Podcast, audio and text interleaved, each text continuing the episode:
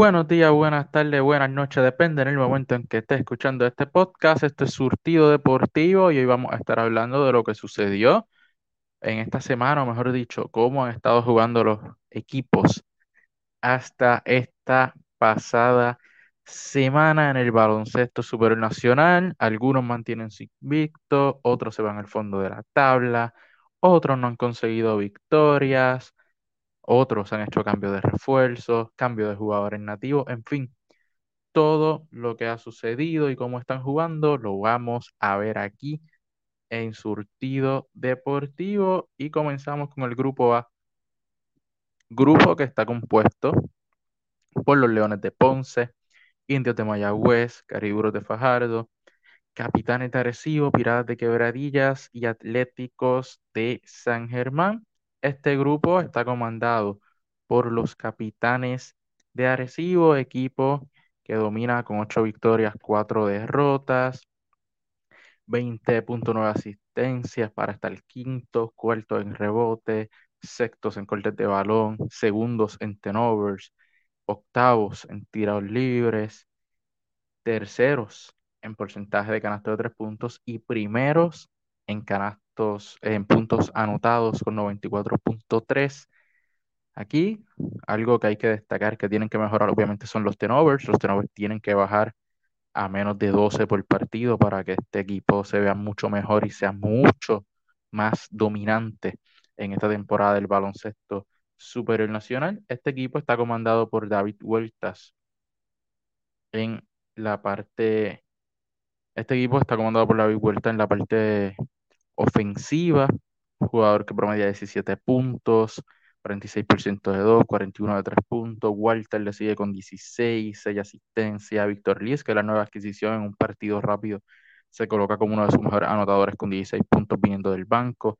Y Chinemelo, lo único que ha elevado su nivel de juego increíblemente, eh, promediando 13.3 puntos y 9.4 rebotes, dejando prácticamente atrás a Devon Jefferson y convirtiéndose en el refuerzo más importante para este equipo de los capitanes de Arecibo. Este equipo anota 94.3 puntos por partido para ser el equipo que más anota, pero reciben 88.5 puntos para ser el equipo número 7 en ese renglón, eh, teniendo un más 5.8, así que está muy bien ese equipo de los capitanes de Arecibo. Quizás pudieran defender mejor y bajar esos 88.5 puntos recibidos, pero con la adquisición de Víctor Liz y Jonathan Rodríguez, ese equipo debe ir mejorando mucho más en lo que es la parte defensiva. Este equipo hay que darle tiempo, eh, que tengan cuestión de grupo, todavía no se encuentra David, David Huerta, a pesar de que es su cañón ofensivo más grande hasta el momento.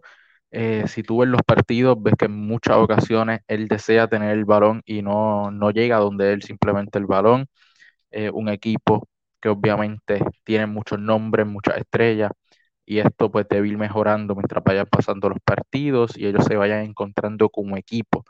De dónde eh, voy a pasar el balón, quién va a anotar en qué momento, porque la realidad es que David específicamente se ve algo perdido en lo que son los partidos y con un poco de inconsistencia, a pesar de que su cañón grande con 17 puntos por desafío. Pero este equipo, mi gente, a pesar de, tener a esos cuatro jugadores más de 10 puntos, tienen a Devon Jefferson en 10.6 puntos que viene del banco. Eh, tienen también a Jonathan Rodríguez con 11.8 puntos. Así que este equipo tiene a cinco jugadores, prácticamente sus cinco jugadores del cuadro regular, anotando más de 10 puntos y tienen a un jugador del banco también anotando sobre los 10, 12 puntos por noche. Y eso en esta liga es suficiente para dominar. Mientras sea consistente, tienen también por el lado a Gastón promediando 6.6 puntos, así que eso le ayuda muchísimo viniendo del banco entre dos jugadores va a tener tus 16, 17, 18 puntos por noche viniendo del banco. Eso es extraordinario para esta liga, mientras tiene a, a los cinco regulares anotando sobre 13 puntos por noche. Eso es excelente. Y por eso es que los capitanes de Arecibo han dominado hasta el momento eh, esta división, aunque no como esperábamos, pero poco a poco este equipo va demostrando lo que todos esperábamos de él, que era que dominara eh, esta división de manera amplia junto a los Piratas de Quebradilla. Piratas de Quebradilla, equipo que está en la segunda posición, octavo en asistencia, para mí bastante bajito. Es un equipo que pasa mucho el balón, que, que todo el mundo, cuando este equipo encuentra su tempo de juego, es un equipo que, que todo el mundo juega contento. Eh, un equipo que todo el mundo sabe a dónde dirigirse, todo el mundo toca el balón. Y eso es lo que me está extraño, bastante bajito en asistencia, aunque sabemos también que es un equipo que es de bastante uno contra uno y eso lo explica. ¿A qué me refiero? A que tu Holloway es un armador de anotar y de jugar uno contra uno. Eh, Mike Rosario es un jugador que va a lanzar. Moni Rodríguez es un jugador que va a lanzar. Joseph Soto es un jugador que ha elevado su nivel de juego y, y está jugando de una manera impresionante, demostrando por qué está en ese equipo y por qué se le dan minutos, anotando canastos grandes, pero es un jugador también de, del uno contra uno, aunque impone su tiempo de juego y hace que sus compañeros se involucren de alguna manera, no es un jugador tampoco de pasar mucho el balón para encontrar a, compañeros eh, en la mejor posición de anotar. Así que esa es la explicación. Eh, realmente los Piratas de Quebradillas tienen muchos jugadores de uno contra uno. Cuando pasan el balón entre ellos se ven muy bien, pero no tienen ese jugador como lo tiene Bayamón con Angelito Rodríguez, que pueda eh, hacer sus 8, 10, 11 asistencias por, por, noche y esté cerca de ese doble doble toda la noche. Tu y lo puede hacer en varios partidos, pero no es un jugador que todas las noches sale pensando en pasar, sino que él sale pensando en anotar sus canastos para que el equipo pueda ganar. Este equipo está primero en canastos de tres puntos en porcentaje y no es de esperarse. Eh, este equipo tiene a Tu Holloway lanzando un 44% de tres puntos, promediando 20 puntos y 7 asistencias. Tiene a Mike Rosario anotando 16 puntos, 45% de 3. Tiene a Will Daniels lanzando un 53% de 3. Y tiene a Moni Rodríguez lanzando un 54% de 3 puntos. Y en estos jugadores tienes cuatro jugadores que te anotan sobre los 14 puntos por noche. Y Mike Rosario, que es tu segundo mejor anotador, se ha perdido juegos. Hay, en la mayoría de los partidos sale del banco. Así que eso es lo grande de este equipo de los Piratas de Quebradilla que gracias a Joseph Soto se han visto muy bien en los últimos dos partidos. Eh, Eddie ha dado el lujo de tener sentado a tu Holloway prácticamente en todo un parcial, que eso no se puede prácticamente hacer en esta liga. ¿Qué equipo tiene sentado en todo un parcial a uno de sus importados sin pagar el precio? O sea, esto solamente lo está pudiendo hacer los Piratas de Quebradilla con la excelente labor de Joseph Soto, incluso jugando al lado de tu Holloway, jugando al lado de Mike Rosario. Y poco a poco se ha convertido en un jugador de suma importancia esta temporada que había empezado un poco frío, porque todos sabemos lo que puede hacer Joseph Soto, lo, hemos visto en el pasado. Desde que él empezó en el baloncesto supernacional lo hemos visto. Él también ha estado en México y, y, lo ha demostrado en México también. Es un jugador de doble dígito en punto, es un jugador que puede hacerlo y todavía le falta a este equipo Ramón Moncho Clemente que está lesionado, que ayudará más en lo que es la zona de la pintura, que es la que ellos quizás están un poco eh, ahora mismo rezagados. Eh, sabemos que la figura de Jorge Ryan no ha sido lo imponente que siempre se espera, pero Coco Hernández siempre hace el trabajo. Eh, Will Daniels no es un jugador grande defensivo en lo que es la zona de la pintura, un jugador que hace de todo un poco y puede, puede hacerlo, pero su estatura tampoco le ayuda en ocasiones contra rivales más fuertes y más altos. Así que este equipo depende mucho de su movimiento de balón, depende mucho de su defensa colectiva. En los últimos partidos lo, han estado haciendo.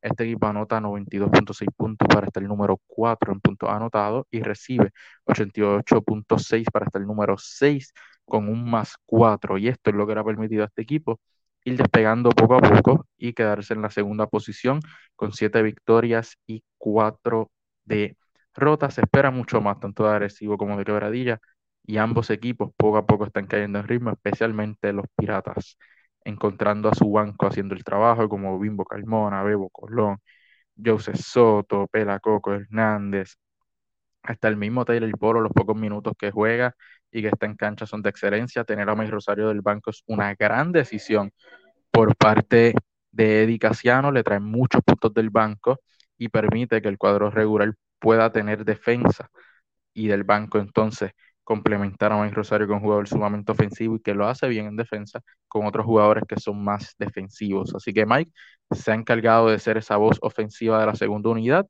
y Joseph Soto se ha encargado de imponer el tempo de juego de los Piratas noche tras noche para que este equipo consiga victoria sin tener que forzar a que los refuerzos estén tanto tiempo en cancha. En la tercera posición están los Leones de Ponce, número 6 en asistencia, número 6 en rebotes, número 9 en turnovers, número 6 en tiros libres, número 9 en de balón, número 8 en porcentaje de 3 puntos.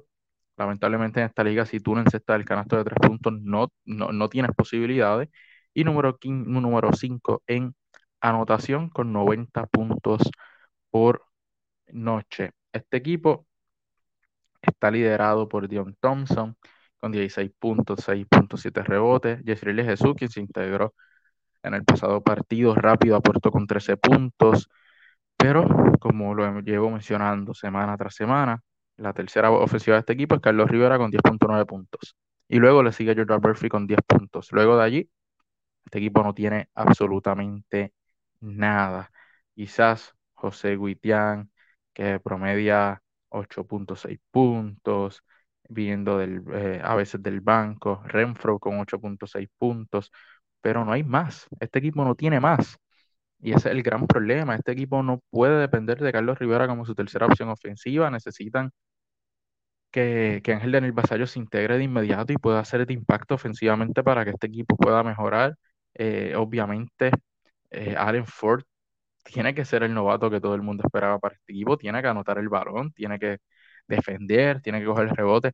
Tiene que ser ese jugador porque con, con tú tener a Carlos Rivera en 10.9 puntos siendo tercera voz ofensiva, este equipo no, obviamente la va a pasar difícil, porque Carlos esos 10.9 puntos son tremendos, pero no es para que sea la tercera opción ofensiva en este momento de su carrera, y menos promediando 10.9 puntos. Este equipo necesita un jugador sobre los 12, 13 puntos, y no solamente eh, un jugador que pueda hacerlo, sino también necesitan la consistencia de Yesriel de Jesús, que debe ser ese, ese segundo cañón ofensivo después de Dion Thompson. Así que hasta que no llegue Ángel Daniel Basayo y podamos ver cómo Dani Basayo junto a Yesriel de Jesús y Carlos Rivera se pueden complementar bien, este equipo va a seguir teniendo problemas y yo creo que se avecina un cambio eh, de refuerzo por Alex Renfro porque es que no me hace sentido tener a Alex Renfro, Carlos Rivera y Yesriel de Jesús juntos. Eh, es un jugador que te pueda jugar de escolta saliendo de cortinas y nada por el estilo. Él es un jugador que necesita la bola en la mano, un jugador que necesita crear él solo para conseguir sus canastos y si no sale, pues entonces sacar al lado a que estos jugadores encesten y Alex Renfro es un gran tirador, así que este equipo necesita un jugador que pueda salir de cortinas, que pueda esperar en la esquina el balón como lo hace Ángel Daniel Basayo, pero también pues necesitan otras voces que puedan aportar. Quizás salir de Alex Renfro y dejar a Yesriel de Jesús como el armador del equipo, traer un 2-3 que pueda anotar el balón, eh, quizás le pueda, como un Kyle Gibson que lo dejó libre a los Brujos de Guayama, pueda aportar más a que este equipo de los Leones de Ponce realmente sean contendores, porque ahora mismo no lo son. Este equipo anota 90 puntos, recibe 87.8 para un más 2.2 poco a poco. Fueron nivelando el punto recibido y punto anotado hasta sobrepasar ahora con un más 2.2 puntos. Pasando a los indios de Mayagüez, primero en asistencia, tercero en rebote, primero en tenovers, y eso le ha pasado factura a los indios, por eso están en la posición que están. Tercero en cortes de balón, quinto en tiros libres, están cuartos en porcentaje de tres puntos. Eso es muy beneficioso para ellos, pero están octavos en puntos por partido. Este equipo ha sido bastante inconsistente, más luego de la salida de Brian Conklin. Eh, sabemos que Jermaine Bishop es un pasador, pero ofensivamente deja mucho que desear para este equipo. Jesse Govan es el jugador que ha cargado la ofensiva con 18.5 puntos, 6.9 rebotes. Jason Page ha sido consistente, ha encontrado su juego con 16 puntos, 2.5 rebotes, 41% de 3 puntos. Brandon Costner en un partido haciendo lo que tiene que hacer, anotando 20 puntos, recogiendo 7 rebotes. Y Ares Ruiz como la cuarta ofensiva con 9.2 puntos. Y ese es el problema. Seguimos en lo mismo. Tú no puedes depender de tres jugadores nada más. Aquí tiene que haber un cuarto, quinto jugador que anoten sobre los 12 puntos por noche, 10 puntos por noche, para que los equipos tengan opciones reales. Por eso es que tú ves estos equipos profundos como Bayamón, Quebradilla, el mismo Arecibo, que tienen más de 5 jugadores sobre los 10, 12 puntos. Y eso los ayuda a dominar. En este caso, Mayagüez tiene el material porque tiene el mismo Jared Ruiz que debería estar promediando más puntos. Ahora debutó con ellos lo que es Justin Reyes, que debe ser ese jugador. Cristian Pizarro y Ángel Matías siguen siendo inconsistentes en sus carreras. Hay noches que te encestan 15 puntos, hay noches que solamente te encestan 6, 7 puntos. O sea, esa inconsistencia en los nativos, de noche tras noche, eh, Flor no saber quién va a ser ese jugador que acompaña a estos, a estos tres, es lo que mantiene a los indios jugando en esa inconsistencia para 7 y 6 con negativo 2.3, anotan 87.2, pero permiten 89.5, permiten casi 90 puntos. Así que este equipo en defensa tiene que mejorar y tiene las, las piezas para ser uno de los mejores equipos defensivos. Cristian Pizarro, Ángel Matías, eh, el mismo Jason Page, Josué Erazo, son jugadores que defienden muy bien. Jermaine Bishop defiende muy bien y no, no, no se han encontrado en esa parte. Eh, aún así, tienen marca por encima de 500, pero un equipo que le falta mucho para ser realmente contendores y, ser difícil de vencer en una serie. Esperemos que Justin Reyes aporte en grande para este equipo y sea el jugador que ellos necesitan, porque realmente necesitan ese otro, otro nativo sobre los 10, 12, 13 puntos por noche que pueda ayudar a ganar el juego sólidamente. Brandon Costner se la va a poner difícil a Fleur, a ver con qué pareja de refuerzos se queda si finalmente será Jesse Goban y Brandon Costner, si será, si volverá Brian Conklin con Jesse Goban, o si veremos entonces a Brandon Costner jugando al lado de Brian Conklin y dejen libre a Jesse Goban. Eso hay que verlo, hay que ver qué decisión toman, porque Brandon Costner te trae mucha, mucha ofensiva, pero Brian Conklin te da mucho más eh, en el juego, es mucho más inteligente, un jugador que aporta en otros lados, no solamente en la parte ofensiva. Es un jugador que te puede llevar al próximo nivel sin duda. Pasando a los cariduros de Fajardo, que están penúltimos en la tabla. Este equipo está número 2 en asistencias, último. Último en rebotes, primero en tiradas libres, décimos en corte de balón y penúltimos en tenovers, uno de los equipos que mejor cuida el balón. Adicional a esto, está el número 10 en porcentaje de triples. Esto es lo que lo ha mantenido bien bajitos en la tabla. Y número 9 en puntos anotados. Este equipo realmente no tiene anotadores. Este equipo de los cariduros no tiene anotadores. Y menos del área de los tres puntos. A pesar de tener a Víctor Ruth, está tirando pésimo de tres puntos con 24% de tres. Gilberto Claver ha tenido que ser ese jugador que salga fuera a lanzar promedio un 41% de triple. Eh, mi Andújar, un 39% de canasto de tres puntos.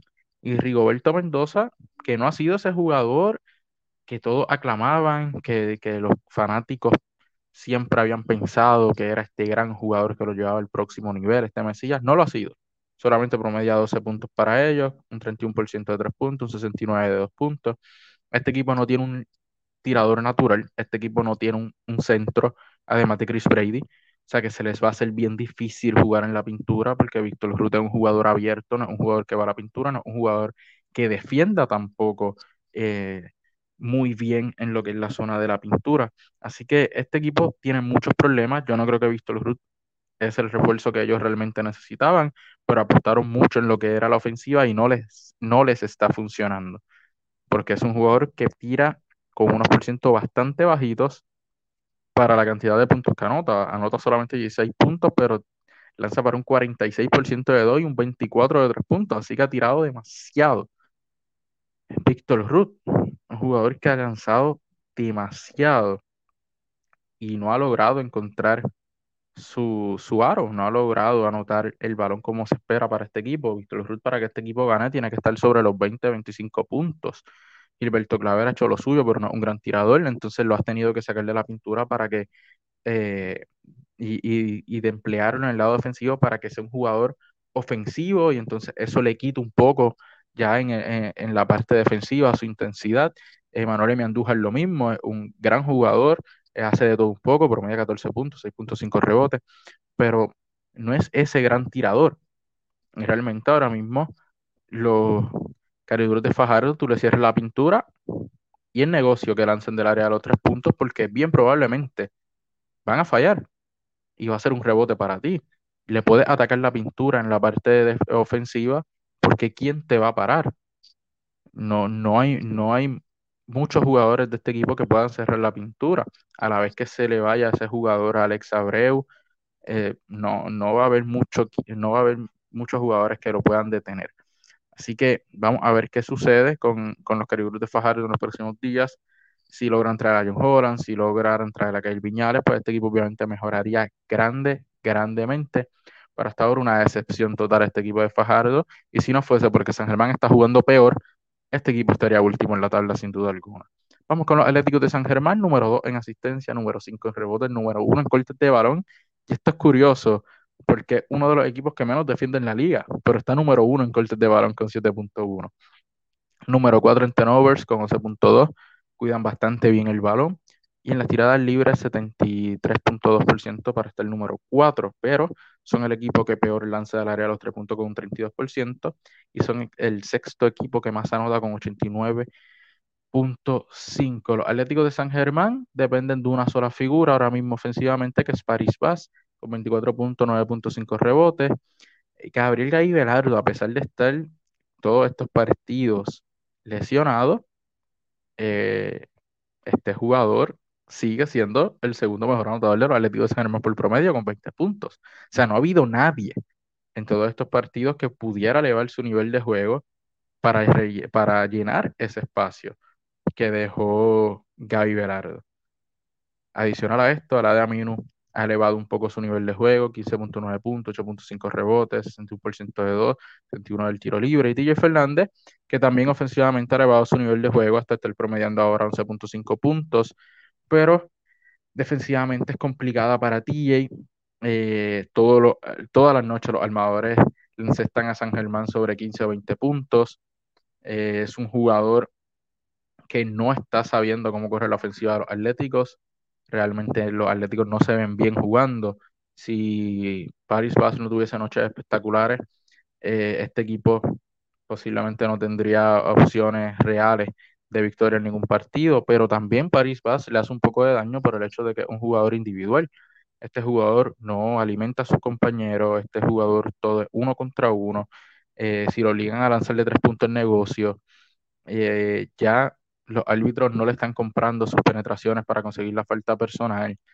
Si lo obliga a lanzar a media distancia y está encima de él, no va a lanzar porque casi no se despega del piso para tirar. Así que un jugador que hay que ver, es un dulce problema para los Atléticos de San Germán porque a pesar de que los mantiene en juego anotando toda esta cantidad de puntos, pero no los lleva a la victoria y no envuelve a sus compañeros para que estos logren coger su ritmo de juego tampoco. San Germán, además de estos, el próximo mejor anotador es Onsi Branch con 9 puntos. Tejada no ha hecho el trabajo, Lance Tejada promedio 7.7 puntos no ha hecho el trabajo, era el que tenía que ponerse los zapatos de Gaby Velardo y ser ese escolta que por lo menos le promediara 15 puntos a los Atléticos de San Germán. Y Philip Whittle debe jugar más, pero en lo que juega lo hace bien, promediando 7.5 puntos. San Germán juega pésimo en la defensa, le permite al rival 97.1 puntos por desafío, siendo el segundo equipo que más puntos permite detrás de los Grises de Macao. Tiene una diferencia de menos 7.6 puntos es un desastre la defensa de los Atléticos de San Germán. Su ofensiva también tiene muchos problemas. Así que el Niagara en bicicleta para los Atléticos de San Germán, si no hacen movimientos, ya sea de, de cambio de jugadores nativos o quizá arriesgarse hasta de refuerzos, este equipo va a seguir pasando una mala temporada. Eh, hasta el momento, aunque está difícil, todavía pueden darle la vuelta a la situación e intentar tener posibilidades, pero con dos, tres derrotas más, este equipo se puede despedir hasta la próxima temporada, sin duda alguna. Algo positivo que destacar, el novato Kenneth Santos, que aunque promedia cinco puntos nada más, defensivamente se ha visto, eh, excelente frente a jugadores mucho más altos que en la posición, se ha atrevido a lanzar, eh, estuvo un juego grande de más de 15 puntos, con cinco canastos de tres puntos frente a los capitanes de Arecibo, así que ha tenido destello de ser un gran jugador, obviamente. Hay que entender que es un jugador de primer año y es un jugador que poco a poco va a ir demostrando lo que tiene en el tanque. Defensivamente, sin duda, está allí. Ofensivamente, hemos visto también lo que pudiera hacer si consigue consistencia. Antes de pasar al próximo grupo, hay que hablar de los cambios. Víctor Liz llega agresivo, en cambio por Yesriel de Jesús. Y Javi González también llega a los capitanes, en cambio por Jabari Yosia. Vamos al primero. Víctor Liz redondea y le da una profundidad increíble al equipo de los capitanes de Arecibo, un jugador que puede defender, puede anotar, puede rebotear, tiene la experiencia de finales, tiene la experiencia de campeonato, sabe venir del banco.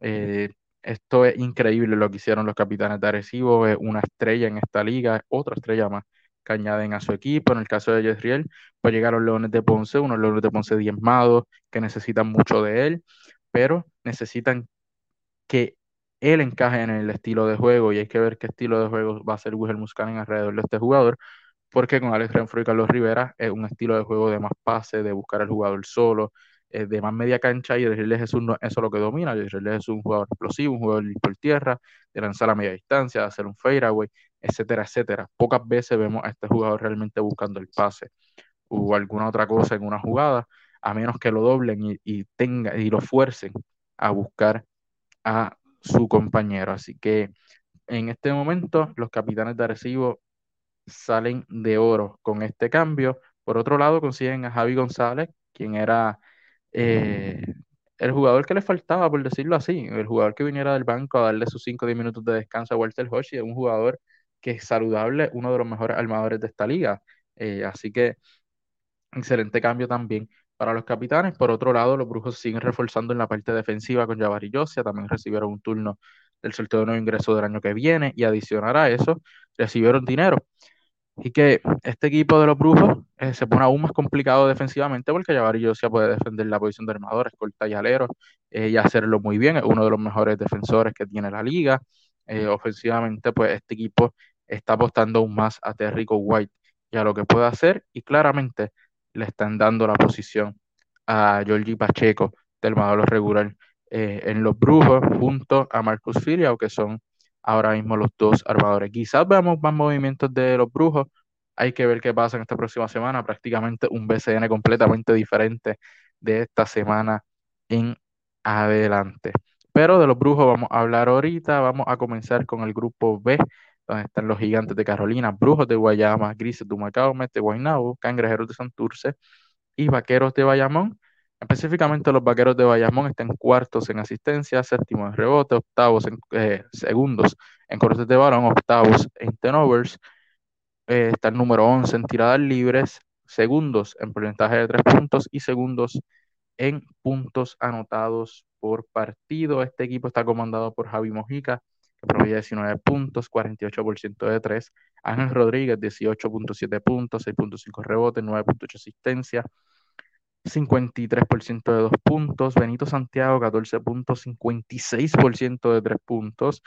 Y Adrian Uter, con 11.5 puntos, 6.8 rebotes y 33% del área de los 3 puntos, 62% también de 2.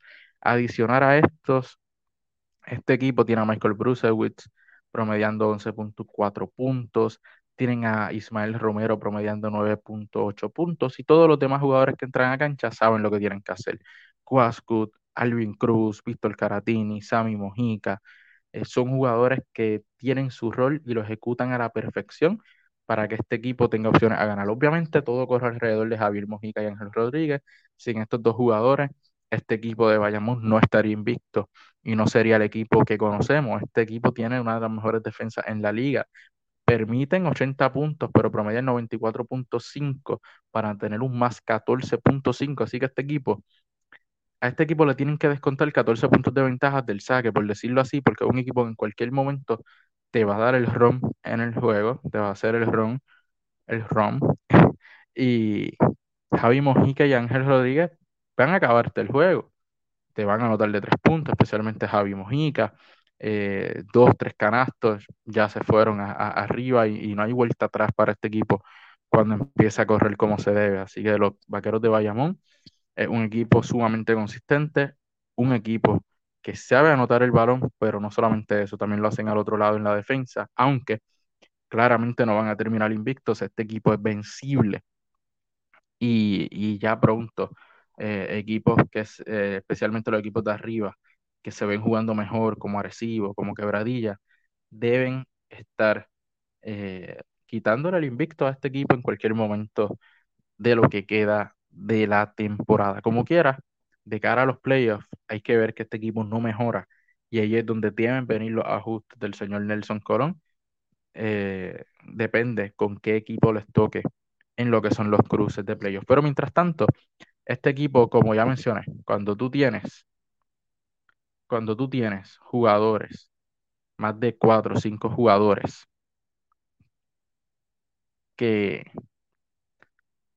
cuatro o cinco jugadores que realmente te anoten sobre los 10, 12 puntos por noche y del banco tiene a dos jugadores que se acerquen a los 8 o 9 puntos, tú estás bien como equipo.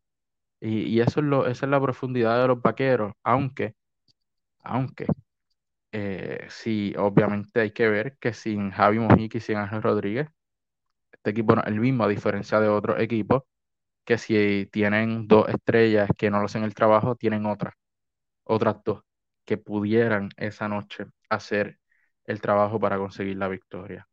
Así que ahí se mencionan cambios en Bayamón, un posible cambio, se rumora por ahí en las redes, no sé quién, de quién pueden salir, pero de seguro que no será uno de sus estelares, así que vamos a ver qué equipo es el que cae en la trampa de los vaqueros para mejorar su plantilla. El segundo equipo son los Brujos de Guayama, número 3 en asistencia, número 1 en rebote, número 4 en cortes de balón, número 5 en turnovers, número 9 en tiradas libres, número 6 en porcentaje de 3 puntos, número 11 es el segundo equipo que menos anota, pero es el equipo que menos puntos permite. Apenas permite 77.2 puntos para un más 4 en este renglón. Este equipo es el equipo que más defiende en el baloncesto superior nacional. Eh, depende mucho en la ofensiva de Ben McCauley, que en promedio 15.5 puntos, 6.5 rebotes. Chris Ortiz ha sido una nota muy positiva, le promedia 15 puntos y 6 rebotes. Alexander Franklin lo hace todo, promedia 13 puntos, 8.9 rebotes. Es el ancla defensivamente en el perímetro y, también en el poste, porque lo puede hacer cuando juegan bajito con el 4. Y Georgie Pacheco, que prácticamente le han entregado eh, la posición de armador de este equipo, ha respondido bien, promedia 10.6 puntos y venía del banco. Ahora va a ser completamente su responsabilidad luego del cambio de Javi González. Este equipo va a seguir defendiendo, va a seguir luciendo bien porque defiende muy bien. Y si Terrico White, que no ha despertado todavía con ellos, logra tener los partidos que tuvo en la burbuja del baloncesto supernacional con 20 puntos por juego, este equipo de los Brujos de Guayama es bien peligroso y hay que simplemente contar con ellos de cara a lo que serían los playoffs. Este equipo con Terrico White, vuelvo y repito, siendo el jugador que fue en la burbuja, es uno de los mejores equipos del baloncesto superior nacional, gracias a la gran defensa que están jugando. Solamente le hace falta ese jugador ofensivo y Terrico puede serlo. Pasando con los cangrejeros, un equipo sumamente inconsistente, pero que por la división en que está han logrado estar en la tercera posición. Está el número 9 en asistencia, número 3 en turnovers, número 7 en tiradas libres, número 2 en cortes de balón, número, número 7 en cortes de balón, número 2 en rebote, número 9 en canastos de 3 en por ciento de canastos de 3 puntos. Volvemos. Uno encesta el triple en esta liga, es complicado. Y número 10 en puntos por desafío, es el tercer equipo que menos anota en el baloncesto superior nacional. Y es el tercer equipo que, más puntos recibe, con 85.2 para un negativo 0.4. Este equipo tuvo un cambio de refuerzo, entró Frank Keynes y rápidamente los, los puso a ganar, más se convirtió en el líder ofensivo con 21 puntos, un 38% en triple. Thomas Robinson, el que le sigue, que ha sido la constante de este equipo con 18.11 rebotes, pero este, este jugador tiene grandes problemas defensivos y también en la zona de las tiradas libres. A Isaac Sosa, con 14.5 puntos, Sosa es un gran tirador, pero le tienes que hacer la vida fácil. Si él tiene que trabajar mucho para encestar el balón, entonces va a ser un jugador que no te va a poder dar victorias eh, y se convierte más bien en un jugador de 11 a 12 puntos, ahora mismo promedia 14.5, pero Frank Game debe hacerle la vida más fácil a Isaac Sosa y conseguir eh, mejores canastos de más eficiencia y no trabajar tanto para poder anotar. Filiberto Rivera, a pesar de estar lesionado, en promedios es su cuarta voz ofensiva con 11 puntos. Eso es otra cosa. Este equipo no tiene banco. Y en el baloncesto superior nacional, si tú no tienes jugadores del banco que hagan el trabajo, no hay posibilidades. Este equipo, eh, Denis Clemente, es el único que viniendo del banco lo ha intentado con 8.7 puntos. Tienen una deficiencia en Tony Bishop, que solamente anota 10.5 puntos. También se menciona que, que tiene unas dolencias. Así que este equipo tiene muchos problemas, eh, el banco no le aporta, si sus tres refuerzos no hacen un trabajo extraordinario como hacen los de los Mets de Guaynabo, que ahora vamos a hablar de ellos, este equipo puede pasar a playoffs, pero no tiene posibilidades de competir contra un Bayamón, Quebradillas, hasta el mismo Guayama, eh, unos capitanes de Arecibo, que son los equipos tops y los equipos más profundos de, esta liga. Vamos a ver qué sucede, si regresa Barea, si hacen cambios de refuerzo, porque ya cambios de jugadores yo no creo que, que haya un equipo que vaya a hacer algún cambio de jugadores nativos con ellos. Pero eh, hay que ver cómo también Frank Games puede cargarlos en lo que resta de temporada ofensivamente, que para eso fue que lo trajeron. En la cuarta posición están los Mets de Guaynabo, equipo que poco a poco se ha visto mejor con la llegada de Ronaldo Barkman. Este equipo está sexto en asistencia, noveno en rebote, eh, número dos en cortes de balón, número dos en turnovers, uno de los equipos que mejor cuida el balón, número tres en tiradas libres, número siete en, canasto en porcentaje de canasto de tres puntos. Aquí seguimos viendo el mismo patrón. Equipo que no encesta el triple, equipo que tiene problemas para ganar. Y número tres en puntos anotados con 94, a pesar de no encestar tanto el triple, este equipo ha encontrado la manera de ser uno de los mejores. Y eso es gracias a David Stockton, quien promedia 20 puntos, 7.5 asistencia, Diamond Stone con 19.5 puntos, 10 rebotes, Ángel Núñez con 16.6 puntos y 6.3 rebotes. Estos tres jugadores son refuerzos. Estos tres refuerzos hacen su trabajo de verdad, no como los de los cangrejeros de Santurce. Estos tres refuerzos cargan su equipo porque saben que los necesitan y están todas las noches rondeando los 20 puntos cada uno. Prácticamente en, un solo partido, en tres jugadores nada más, este equipo tiene 60 puntos, o pudiera tenerlos. Y a eso le añade a Ronaldo Balman, que promedia 18.4 puntos con 5 rebotes, que también está a la órbita de los 20 puntos. ¿Qué le hace falta a este equipo? Que Ticón Rolón anote sobre los 10 puntos. O que Kevin Jones haga lo propio. Solamente un jugador que anote sobre los 10 puntos y este equipo todas las noches va a tener opciones reales a la victoria. De lo contrario, van a seguir sufriendo para ganar porque los equipos solamente necesitan que uno de estos tres refuerzos no enceste el balón como se debe para tener opciones a la victoria. Hasta el momento anotan 94.1 y permiten 93.6 para un más 0.5, así que todas las noches este equipo sale a competir y a trabajar su victoria de una manera increíble. Con Ronaldo Balkman son peligrosos, pero todavía no son ese equipo realmente contendor y, que, y que asuste demasiado. Este equipo está en una división también que le va a permitir eh, mantenerse por debajo de 500 y mantenerse con opciones como quiera a la clasificación. Así que vamos a pasar a los gigantes. Los gigantes de Carolina, equipo que cambió sus refuerzos y no se han visto bien. Está el número 10 en asistencia, número 10 en, turnovers, número 10 en tiradas libres, número 8 en rebotes, número 11 en cortes de balón, quintos en porcentaje de 3 puntos y séptimos en puntos por promedio con 88.4. Este equipo tiene grandes jugadores ofensivos. Tiene a Ricky Ledo, quien lo lidera con 19 puntos. Diante Gareth haciendo su trabajo con 18.5 puntos y 5 asistencias.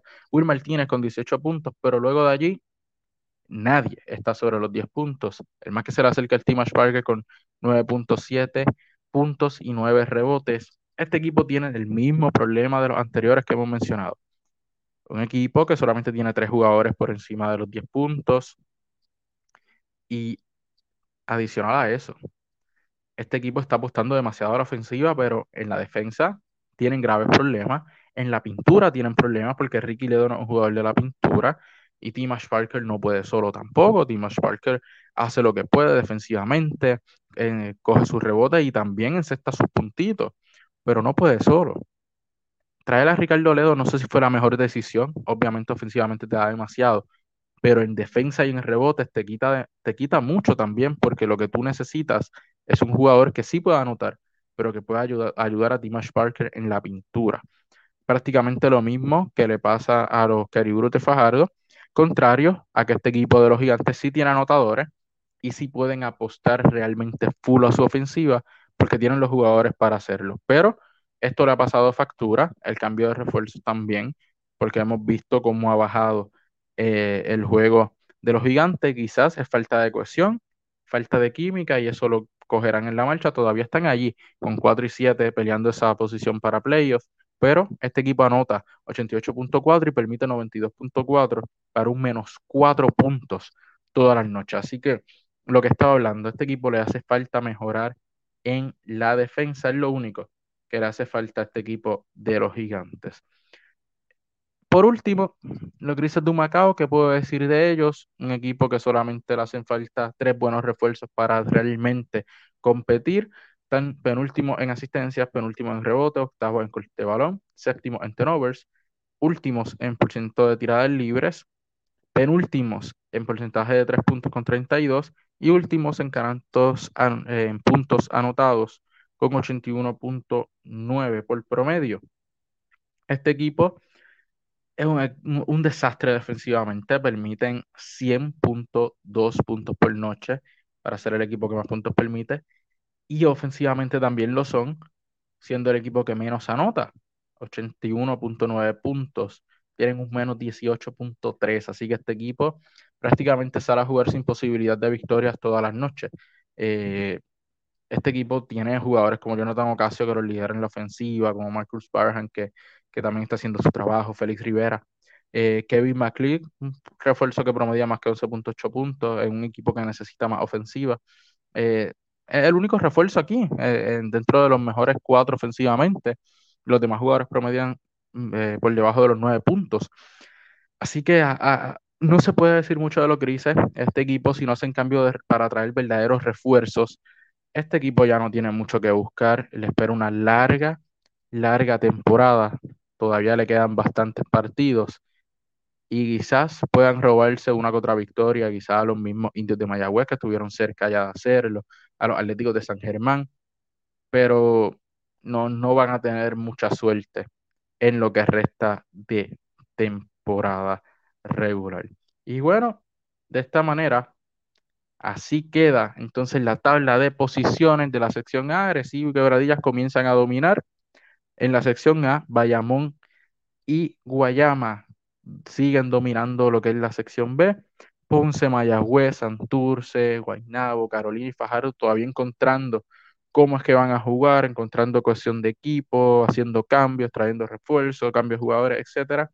Y San Germán y, y Humacao, lamentablemente en el frío sótano, con el botón de pánico encendido, a ver qué movimientos hacen para que estos equipos puedan conseguir victorias y puedan quizás soñar con clasificar a la postemporada. De lo contrario, si se quedan iguales, estos equipos van a estar viendo cómo se despegan los de arriba cada vez más. Y hasta aquí este pequeño resumen y análisis de cómo han estado jugando los equipos hasta esta semana y de los cambios que han transcurrido en el baloncesto superior nacionales. Recuerde seguirlo en todas nuestras redes sociales, Anchor Radio, Spotify, Facebook y aquí en YouTube como Surtido Deportivo. Dele like, dele a la campanita y comparta para que otro también pueda disfrutar de nuestro contenido. Recuerde suscribirse aquí en Surtido Deportivo. Será hasta la próxima.